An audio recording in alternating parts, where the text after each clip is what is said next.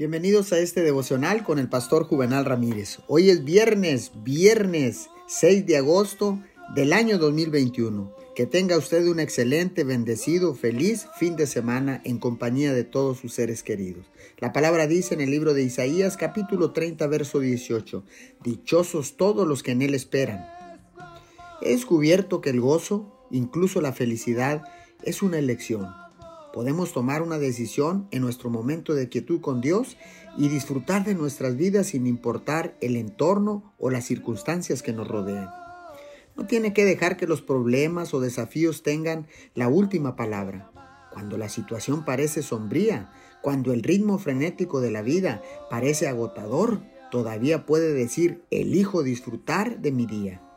Es un día que me ha dado y me niego a desperdiciarlo siendo infeliz. Puede que no parezca natural al principio, pero no se rinda. Siga eligiendo el gozo y la felicidad hasta que se convierta en una segunda naturaleza. Eventualmente, las luchas diarias y las presiones de la vida no preocuparán más a su mente. Finalmente podrá disfrutar de la vida que Jesús vino a darle.